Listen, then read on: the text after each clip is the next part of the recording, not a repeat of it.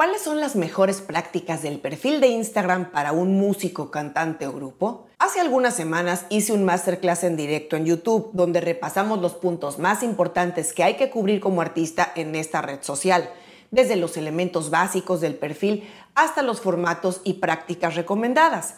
Pero como no hay nada mejor que ver las cosas en la práctica, en el programa de hoy vamos a ilustrar varias de esas mejores prácticas, aciertos e incluso una que otra crítica constructiva en cuentas reales de Instagram de artistas. No voy a tomar a grandes estrellas con millones de seguidores, como mi disquera está enfocada en artistas independientes, justamente voy a tomar a cinco artistas independientes para ejemplificar e ilustrar varias de esas prácticas sugeridas, buenas ideas y aciertos en el manejo de sus cuentas de Instagram. ¿Te interesa ver detalles para tomar ideas e inspiración? Entonces quédate en este programa. Soy Ana Luisa Patiño y estás en mi disquera, la casa del artista independiente bien informado.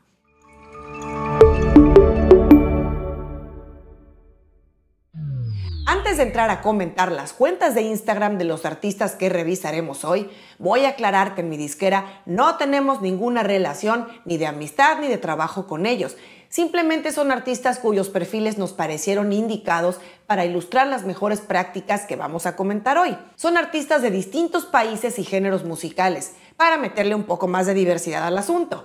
Y están en un rango entre los 8.000 y los 24.000 seguidores en sus cuentas de Instagram. También aclarar que no estamos evaluando la música que hacen, sino exclusivamente el manejo de sus cuentas en Instagram. Los comentarios que daré hoy a estas cuentas aplican al día que las revisé. Podrían verse distintas según el día que las revises. Voy a dejar los links a estas cuentas en las notas por si quieres ver más detalles y saber más sobre estos artistas. Así es que vamos a entrar en materia. Comenzamos con Escarlata. Son un dueto formado por dos chicas, una uruguaya y una mexicana, que cantan boleros y perreos tristes. Vamos a ver que su biografía resume bien el concepto del proyecto. Usan el hashtag boleros en su biografía, lo cual ayuda al factor descubrimiento. Incluyen también los handles o identificadores de las cuentas de ambas, tanto las integrantes como de su manager. Los highlights de las historias están muy bien usados para proyectar su concepto, viajes o eventos recientes, incluso causas que apoyan y en general lo que refleja ser escarlata. Tienen un posteo regular de historias, incluso repostean a sus fans, comparten el contenido que ellos mismos crean y publican también contenido de sus grabaciones en el estudio, showcases y demás. En cuanto al feed, Escarlata tiene un buen balance entre contenido personal y promocional pero además de eso, llegan a ser dinámicas y posts adaptados a tendencias y a modas actuales, como memes, retos, usan lenguaje moderno y sí, a pesar de eso encaja perfectamente en su concepto de boleros contemporáneos. Todo se vale.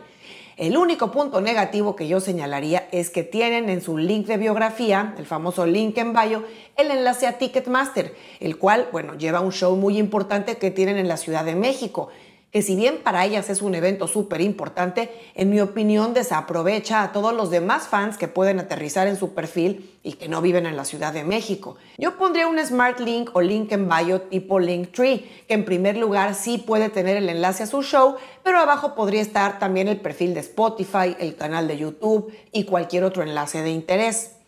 La siguiente cuenta a revisar es la de Vale Cox, artista chilena radicada en México lo cual me enteré, por cierto, en su canal de YouTube porque aquí en Instagram no lo muestra.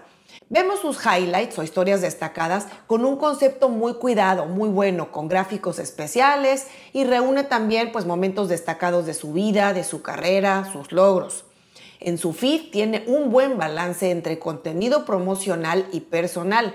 Se ve que publica con la filosofía de yo publico lo que me hace feliz y cantar me hace feliz, lo cual le ayuda a que su perfil se vea muy natural. En todas sus publicaciones refleja esto. Publica historias que agregan valor a su concepto sin perder esa naturalidad, ya sea promoviendo, por ejemplo, sus eventos o publicando escenas en el estudio y demás. En el caso de Vale, mi única crítica constructiva es justamente lo mismo que con Escarlata.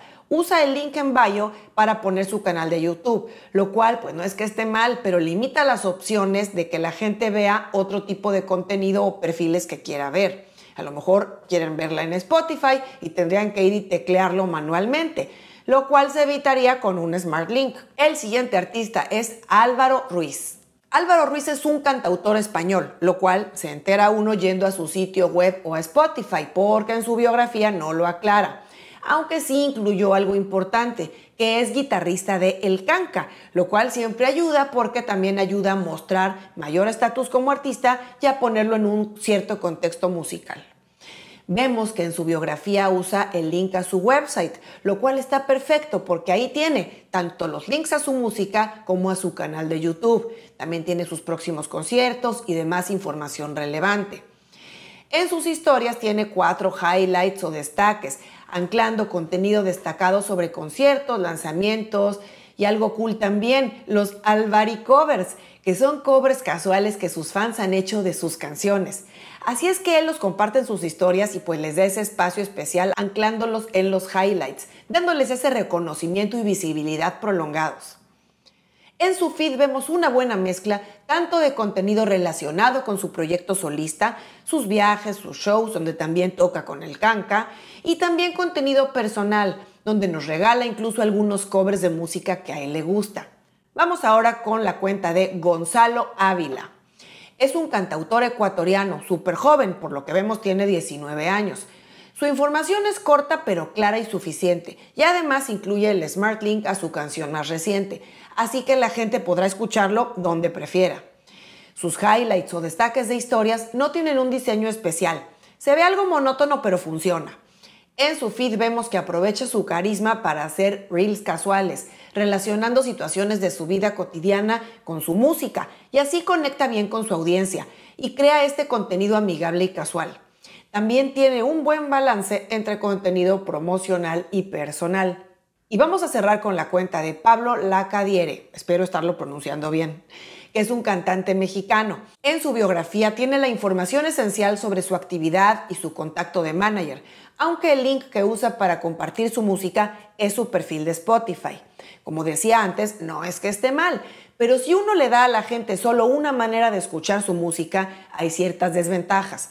Además de que visualmente el link de Spotify se ve larguísimo y ensucia un poco el aspecto de la biografía, pues es un poco incómodo. Yo pondría un Smart Link o incluso el enlace a un sitio web donde concentre toda su información.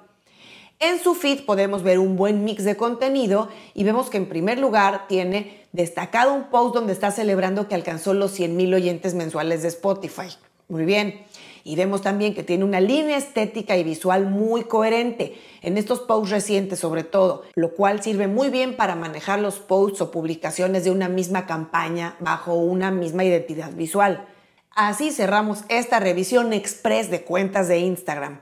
Y no puedo irme sin agradecer a Sergio Marín por traernos a la mesa estos artistas y sus cuentas de Instagram, que funcionaron muy bien para ilustrar estas prácticas recomendadas. Te dejo por acá el masterclass donde podrás encontrar a detalle toda la información sobre cómo manejar tu Instagram para promocionar tu música y expandir tu alcance a nuevas audiencias.